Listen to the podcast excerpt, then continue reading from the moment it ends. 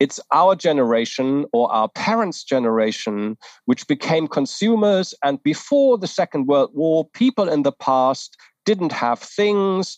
They were modest, they were thrifty, they were virtuous. Consumption didn't really matter to them.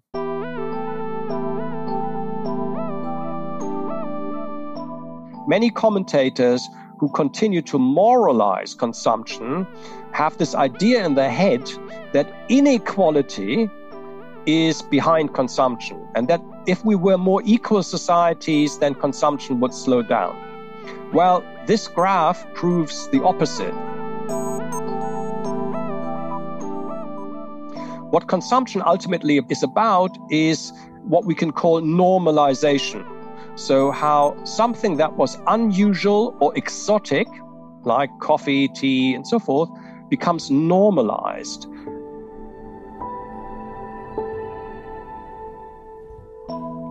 Diese Stimme gehört Frank Trentmann. Frank Trentmann ist Historiker, Autor und Professor für Geschichte am Birkbeck College of London. Sein preisgekröntes Buch Herrschaft der Dinge erzählt die Geschichte des Konsums von der Renaissance bis heute. Für uns am AHA-Festival 2022 hat er die Frage beantwortet, wie wurden wir zu KonsumentInnen? Den Vortrag, den ihr gleich hört, hielt Frank Trentmann im Januar 2022 im Südpol in Luzern. Viel Spaß mit der Audioversion dieser Lecture.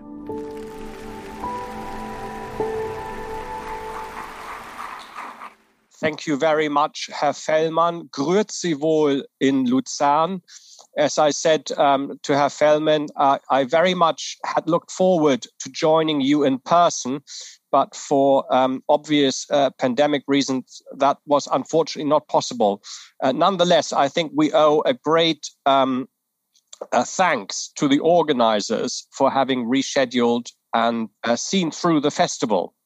So, how did we become a world of consumers? What I'd like to do is to start with a very recent present, because I think the pandemic and what the pandemic did to consumption highlights why it is important to think about the longer history of consumption to help us think about the future of our lives. Now, these two pictures um, capture where a lot of Europe was in April 2020. So just just um, almost two years ago. And in the top left, you have a picture taken at the uh, Vittorio Emanuele II uh, Galleria, the old grand 19th century shopping mall arcade in Milan, uh, which you can see is completely empty except for one um, shop assistant who stands guard outside her shop. On the same day, in Wolfsburg, uh, so um, northern Germany, the home of um, Volkswagen, VW, the producer VW decided their approach is going to be hochfahren, um, to reboot the economy as quickly as possible to get back to the level of production and consumption that we had become accustomed to in the years before COVID. If you look back at the spring of 2020, you can see sort of three grand um, forecasts or prognosis that made the rounds. The first was um, the pandemic will crash the system. Capitalism will collapse. We, we, we're going to die of disease, hunger, and starvation, a kind of biblical uh, forecast. The second was really cheerful. The pandemic will teach you we don't need all this stuff. We can adopt simple living and all be happy and save the planet. And then there was a third prognosis, which the central bankers and economists liked, which was this isn't that serious. Um, it's really more like a cut in a film, um, which can be easily repaired and glued together, and we will continue exactly as before. So these are three prognoses. And um, I'd like to suggest that all three of them were fundamentally wrong And one reason why they are wrong was that they misunderstood um, the history of consumption and misunderstood why we consume the way we do and uh, why we consume as much as we do. And that's what I like to um, uh, talk to you about uh, today and take you through is the longer history. And ultimately, it's a very simple, I think, mental step because yesterday um, was at some stage also the future. So, literally, the history um, of consumption is an ongoing laboratory of changing norms and ideals and practices of consumption. And we can learn a lot um, about our present and our prospects in the future by following how certain things which were once unknown or exceptional became normal. So, how the new normal was once the old normal. Let me take you back in time to the early modern period, so uh, before the Industrial Revolution, and I've I've picked out sort of four items, um, highly desirable possessions, which illustrate some of the main drivers of consumption. The people who believe we should go back to simple living often look at the post war years, so after 1945, the economic miracle, the, the Wirtschaftswunder, or the Trente Glorieuses as, as a rupture, a break. And the idea here is that really it's our generation or our parents' generation which became consumers. And before the Second World War, people in the past didn't have things. They were modest, they were thrifty, they were virtuous. Consumption didn't really matter to them. This is a great myth uh, that underlies a lot of commentary. Um, you can see it in the newspapers almost every day, but it gets fundamentally wrong the story of consumption, which is long and deep. So if we just look at the top right, we have a um, so-called majolica plate. Um, so majolica is is a, is a form of glazing uh, that was perfected in Renaissance Italy. Uh, this plate comes from Urbino and has a beautiful um, uh, forest uh, scene on it. And this one plate comes from a service of an elite family which had over a hundred pieces of plates and hundred cups and, and, and so forth. Now, you could argue, well, that's sort of an elite household. Um, so let's look at the top left, which is a porcelain bottle from uh, late Ming China. It comes from an area called Jingdezhen, and Jingdezhen was an area which had thousands of kilns producing many hundred thousands of these bottles every year. And we know we have these bottles. You can find them almost in every half decent uh, museum because they were so widespread that they literally were ubiquitous. So you can find items like this in uh, funeral grounds of modest farmers, artisans. So this is not an elite item at all. If you look very uh, closely, you can see what's distinctive is that in addition to the glazing, um, you have this lovely blue color, and it's a scene of a, servant approaching a scribe, a calligrapher, sitting at a table um, surrounded by flowers. Now, no one in Europe uh, could produce anything similar um, to this item in its fineness, in its beautiful coloring, and importantly, in its sturdiness. Because one thing that set porcelain apart, in addition to being pretty, was that it was smooth uh, to the touch and it could keep um, heat and this is important uh, because we see in the early modern period a dramatic expansion in demand for exotic beverages. So, hot tea, coffee, chocolate. Um, Europeans had earthenware uh, products that were far rougher and would crack. Now, this set Europeans off to a very competitive game of trying to discover the patent for porcelain Um, many princes and dukes went bankrupt in that search, and many manufacturers tried to imitate uh, porcelain by coming up with substitute uh, substitute materials that were at least a look-alike version of porcelain. And Wedgwood, a British manufacturer, known across the world for his teapots um, still today, was one of the leading imitators and emulators. And you see at the bottom left um, what was called a jasperware. Um, this is not porcelain. This is sort of a stone um, stoneware, but as you can see, what Wedgwood and his and his workers managed to do was um, have an alternative way of decorating his teapots by adding colored uh, material to it. So this is not glazed, um, polished paint. Nonetheless, it is a rival that can uh, take on competition. So that we don't forget it, um, Latin America also sees an expansion of consumption, but there it is a, a tea from a holly called uh, machi or mate, some people say, a holly which is migrates from uh, Central America to taken to Latin America and becomes the most popular uh, beverage there. And you can ha- you see here a very uh, precious item of a silver cup with a so-called bombilla or straw at the um, bottom, which was shared by people drinking this tea. Now, what's interesting about all these four objects is that these are not items of individual um, self gratification. They are forms of sociable consumption.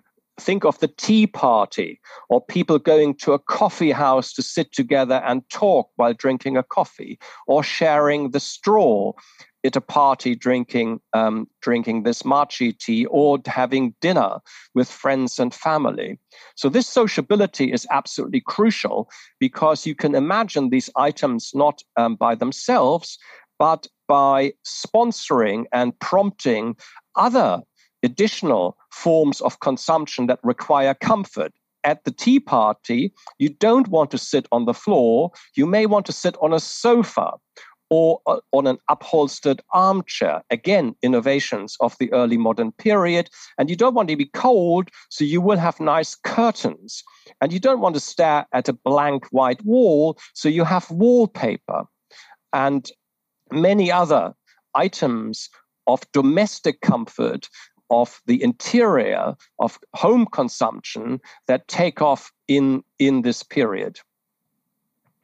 Now, to perhaps point out just how widespread this new style of consumption of drinking tea and coffee is, in the 18th century in Amsterdam and London, it's artisans and workers who take it for granted that they can drink coffee or hot tea and they have their own utensils um, to do so.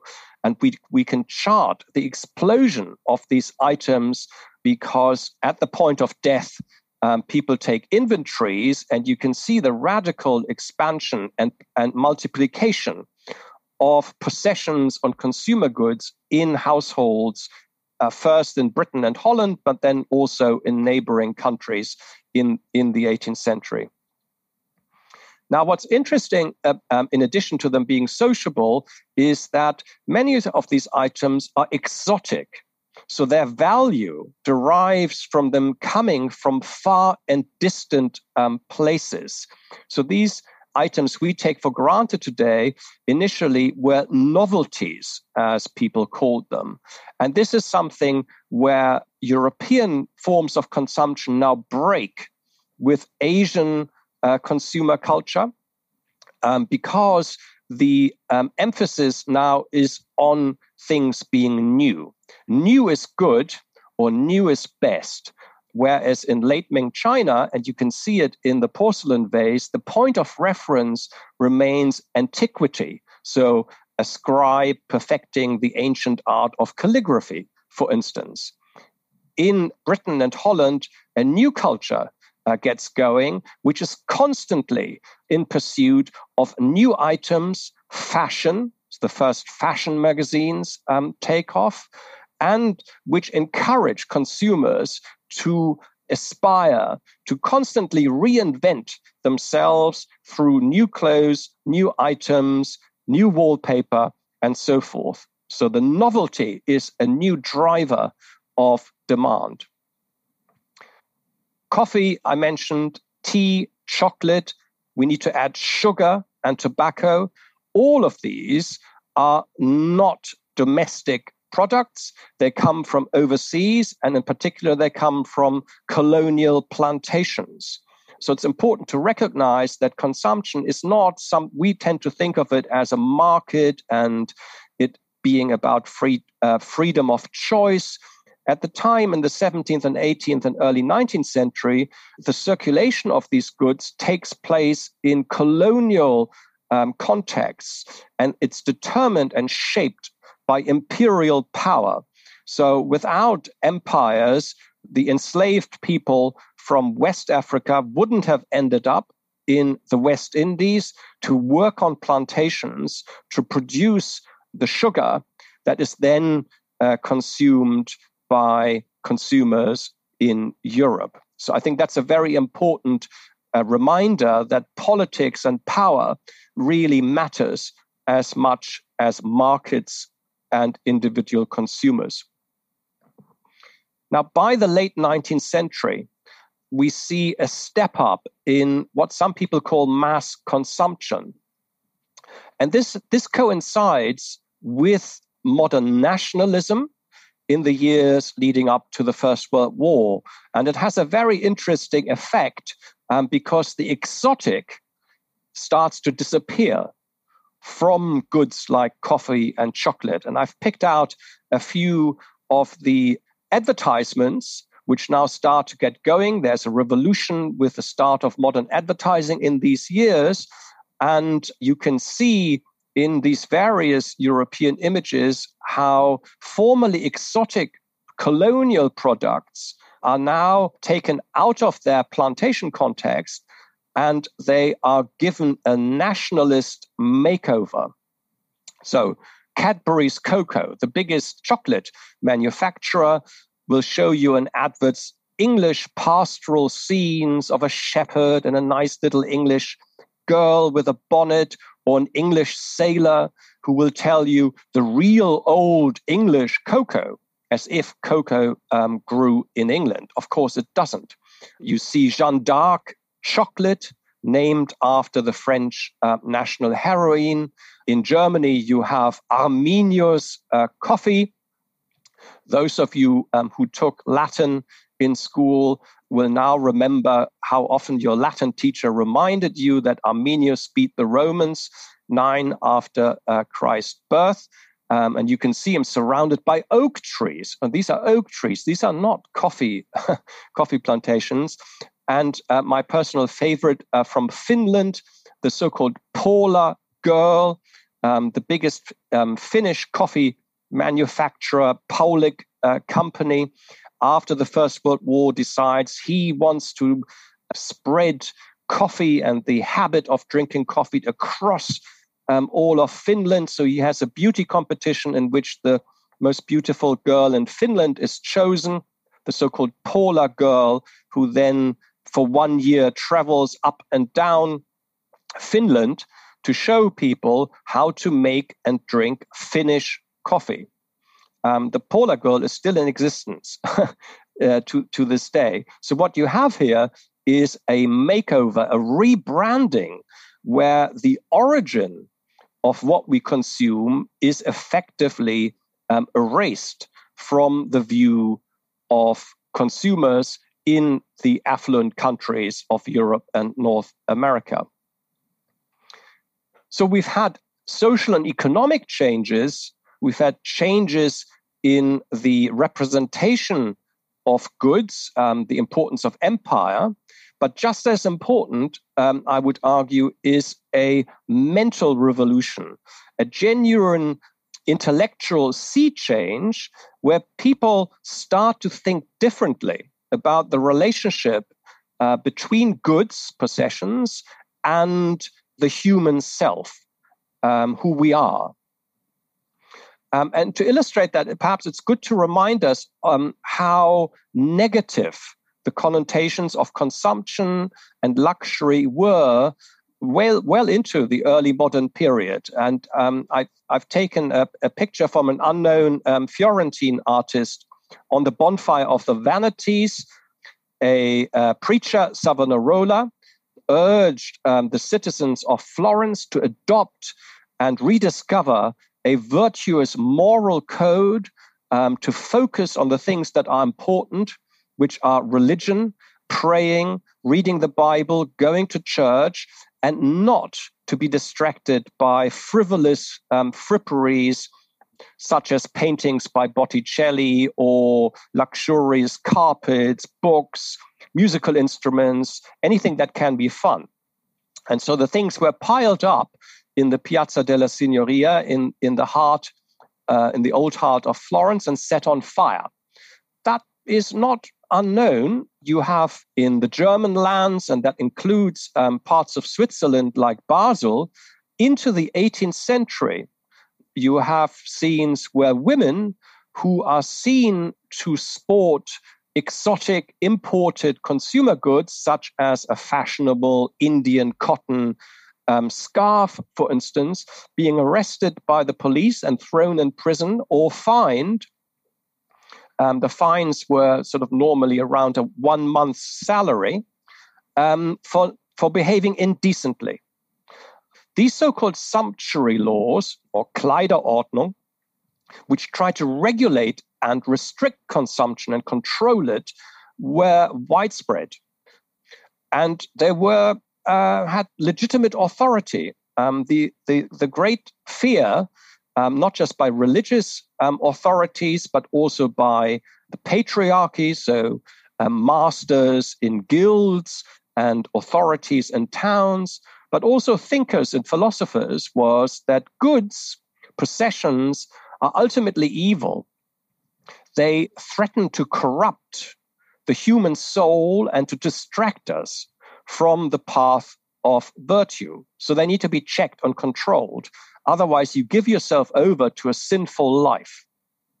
So, in that old um, paradigm, which you can trace back to Plato and to the early and early Christian fathers, um, the assumption is that really there is a self-contained human psychological self, which is in and of its own and lives apart from the world of things. So on the one side, we have the human, and then on the other side, we have stuff, the material world. This divide starts to uh, be bridged and questioned in the 17th, 18th, and 19th century. And the questions come from a number of directions. They come from religious directions. So you have Protestant thinkers and scientists who make the point that, well, if the world is God's creature and God had planned the world, and travelers and merchants find new products like nutmeg or coffee or sugar, then surely it must have been God's plan for people to enjoy these things. So if you stop people from putting their hands on stuff, you are violating um, and getting in the, in, into the way of God's plan. Then you have uh, social, economic, and political commentators who say, well, all this luxury, we might have our own individual opinions about whether it's good or bad, but for society, surely it has positive side effects. Because if people want constantly new stuff, it means they're inventors and they're new businesses, and these new businesses employ more people. And we have a, a much more productive and competitive economy than if we just prohibited all this stuff. We would never change, we would never develop. So the idea of progress and consumption become linked. And Adam Smith perhaps the greatest um, moral philosopher and economist in, in, in the 18th century, brings it to a point in 1776 and in his Wealth of Nations, where he says that consumption is the sole purpose of all production. So rather than seeing consumption as something wasteful or passive or evil, it's actually the driver. It makes people produce something. Seems sort of obvious to us today. You know, if people don't want something, a company will go bust. But in the 18th century, this was a mental breakthrough. And this mental reorientation reaches its peak in uh, psychology and philosophy. And I've picked out for you um, just one quote from the father of psychology, William James, an American, who in one of his volumes discusses the nature of um, the self. And he says, well, you know, people have a psychological self and they also have a social self. So their children, their parents, their friends, those are part of their self. They're not exclusively external. We, through our lives, um, we absorb the emotions and we identify with them. But he says there's something more than that. Um, and he says, you know, a man's self is also the, the sum total of everything that he can call his own his clothes, his house, his lands and horses, his yacht, his bank account. All of these matter. They're part of his material self, as he called it, which is a nice, I, th- I think, way to capture this idea that things are not outside the self, they partly make us who we are. Now, you might say to, um, if we had William James here, we might we might ask him, well, how did you reach this conclusion? Uh, what do you have to show to support it?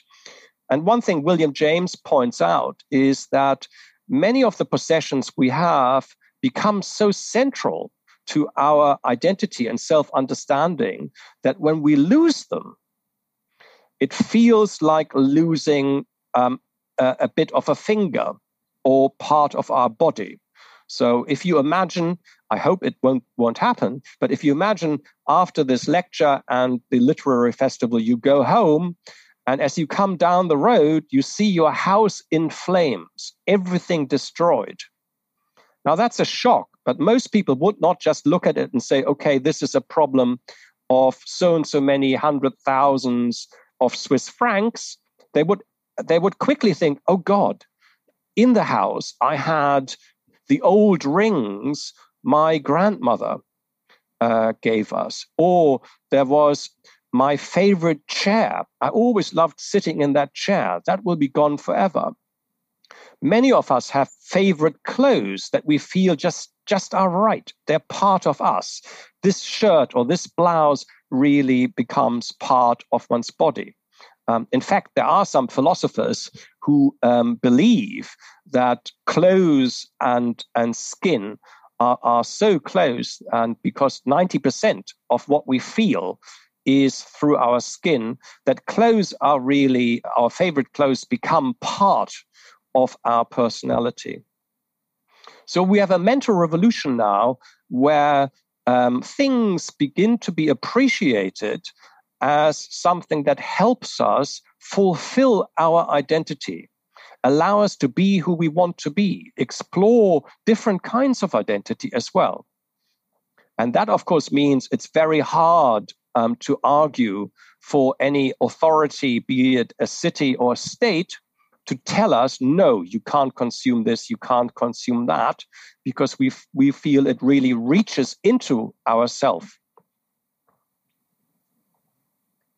So we've had social, economic, and a cultural shift.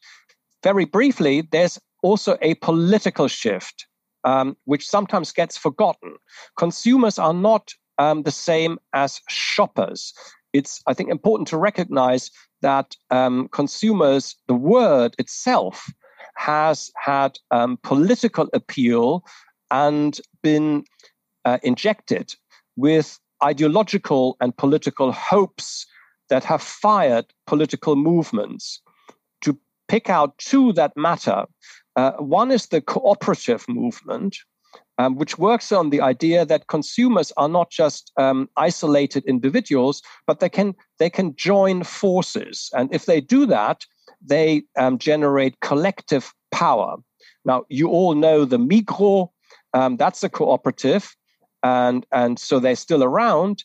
But in the course of the 19th century, they really had emancipatory um, hopes and ideals. They thought they would free the individual from exploitative practices.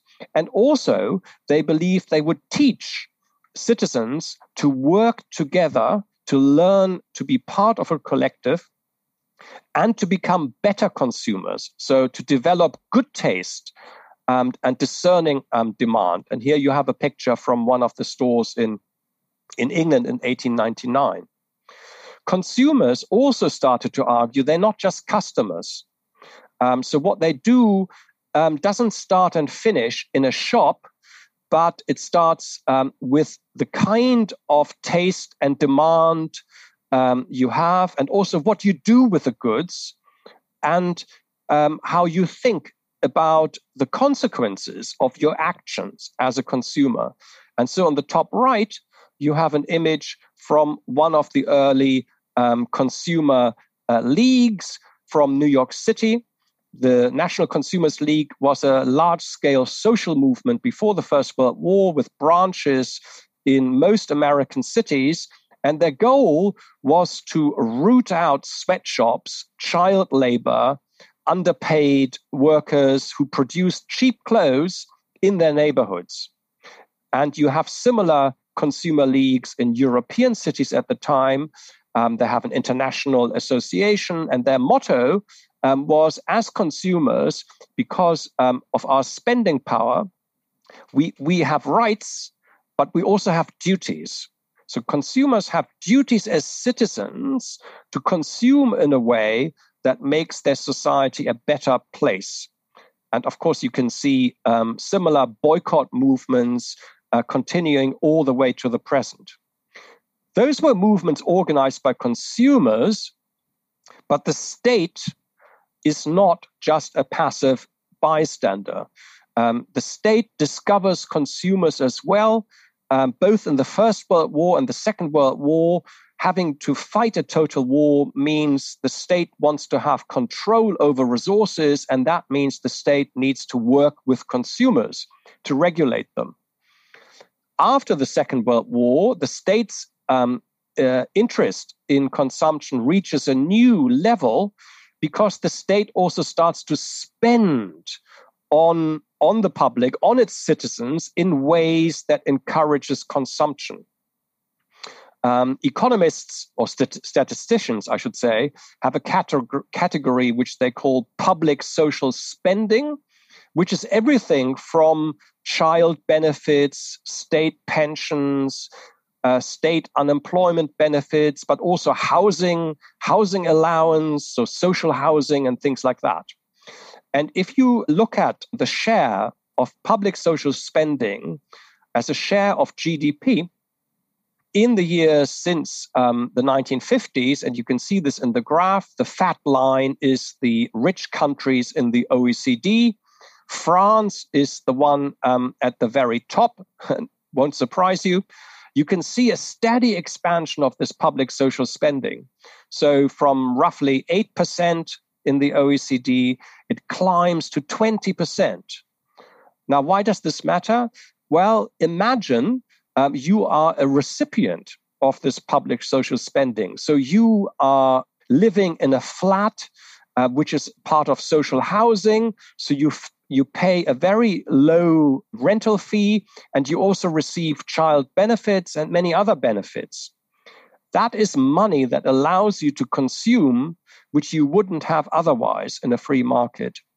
And it's the state and public social spending in these years which is vital in lifting an entire segment of the population onto the stage of consumption. Why does this matter? Well, um, in many ways, but one, one thing I would always stress is that many commentators who continue to moralize consumption have this idea in their head that inequality is behind consumption and that if we were more equal societies, then consumption would slow down. Well, this graph proves the opposite because in the 1960s, 1970s, and 1980s, is the time when European societies have been more equal than ever before or since. And this is the period, as you well know, the 1960s and 70s, which saw an unprecedented boom in consumption. So think of all the automobiles, fridges, freezers, um, electrical appliances that people start buying in these years. These are years of equality. Now, to get us back to the present, uh, very briefly, this longer history is important because it, first of all, is a reminder how deeply ingrained and embedded consumption is in our societies. So, this is not something very recent, which we can just turn off. Um, people have acquired habits of consumption over long periods of time. If we look at what COVID did to how people consume, um, most of it is not a break. We have very good time use series so that records how many minutes people spend on stuff since the 1960s and what you can see is um, a lot of uh, what happened in covid is just an amplification of what people had started to do increasingly in the years before covid such as spending more time on self improvement learning new musical instruments um, and so forth that just continues under COVID. The same about active leisure. Um, um, you remember the stories of people buying um, yoga mats and rowing machines for their home. Well, active leisure, again, has been a trend that's been growing since the 1960s. The home, of course, has become um, um, a form of the new oikos, uh, familiar to um, ancient historians, everything we now do at home. It's the office, it's the restaurant, it's our home cinema, and and and and our gym. Um, um, but again, if we look at time use, many of these are just trends that um, are reinforced, such as the end of the weekend. Um, so the weekend was already starting to dissolve, even in countries like Germany. People started working um, more and longer on uh, Saturdays. And you can see in this chart here, um, uh, which recorded the active electronic devices switched on in households in the spring. And you can see there the increase on the weekend. So the weekend is now, um, you, you, could well argue, is on its on its death deathbed. Um, the more hopeful people um, who believe this is a chance for simple living, um, or what some people call dematerialization. So the idea that we just stop buying stuff and we just enjoy experiences. Um, many people had studied the spread of computer technology, which in 2018 took up 4% of world energy consumption and produced 2% of greenhouse gases. And we have excellent studies by specialists from um, before COVID, um, which all um, assumed that the world is turning a corner. Things are, um, we're going to need less stuff um, because everyone now has a computer, everyone has a laptop. People, households were saturated, they said. Well, if you look at what happened since the pandemic, is you can see this idea that things are saturated are just ahistorical. Families started buying more laptops. Um, children needed their laptops for school. Smartphones started expanding.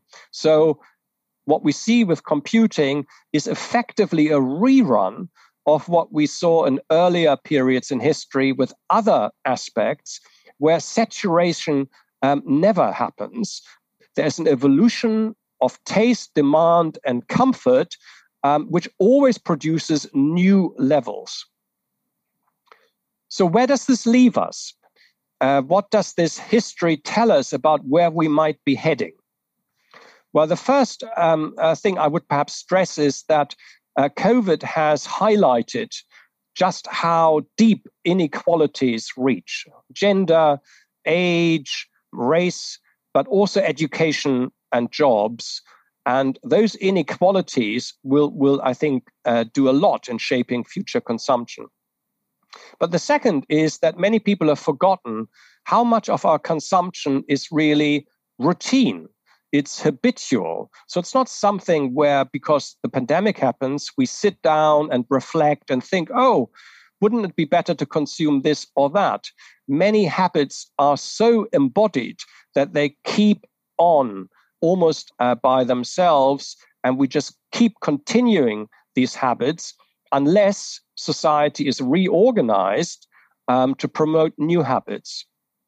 So, where will we go? Will we go down the Milan route, where city centers will stand empty, shops, restaurants, leisure, entertainment in the centers will die down? Or will we go down the VW route, where we just power up and continue uh, where we are? Well, I would suggest that both of these are, are extremes, and, and it's not necessarily helpful uh, to think in these pure terms. What consumption ultimately about is about is um, what we can call normalization. So, how something that was unusual or exotic, like coffee, tea, and so forth, becomes normalized. And we forget just how recent these things were abnormal. This is not a natural process. It is shaped by politics, such as empires, and states. And it's very important to realize that how we live today or how we lived two years ago is not a natural process, but the result of historical changes. In other words, a different future is possible if we if we want to promote a different kind of normal. Um, this sounds very abstract, perhaps. So I've picked one historical example where this was actually done. And this comes from Japan, from the interwar years, where you have something called uh, the Everyday Life Reform, a league of housewives that worked with architects and social reformers with support of the Japanese Ministry of the Interior. And the idea was that the way Japanese lived and consumed in their everyday life needs a radical overhaul to uh, modernize and develop uh, Japan. And so this league promoted a different lifestyle with different appliances, different layout of the interior. And in the poster, you can see in the top right the present um, in 1919, so the old Japan that people wanted to get rid of, where the housewife cooks on the floor with charcoal, a lot of fume and pollution. And then in the main picture, you see the new life, the new normal that people should aspire to with a gas cooker, with electric light, with running water, with the housewife standing and, and chopping chopping something on, on, on the board there. This was part of a whole series, but it did work. And Japanese cities and the home and how people lived in the home was really revolutionized. But it needed the combined effort of consumers, the state, and um, architects and other experts. So uh, that's my hope um, for you that if you are interested in a different uh, in a different future, um, it is possible, but it needs effort as well as vision. Thank you very much. Danke, dass du diese Podcast-Episode gehört hast. Ich hoffe, sie hat dir gefallen und du konntest etwas Neues erfahren und lernen. Und wenn du schon mal da bist, lass uns doch eine Bewertung oder ein paar Sternchen da. Das würde uns sehr helfen. Und wenn du mehr Vorträge vom AHA-Festival hören willst, abonniere diesen Podcast und folge uns auf Instagram und Facebook. Auch über Feedback freuen wir uns sehr. Schreib uns eine Mail an am.aha-festival.ch. Aha, ein Podcast für Wissen ist eine Zusammenarbeit von Christoph Fellmann und mir, Anna Matjaschewitsch. Mitproduziert und komponiert hat Nikola Milos Misic.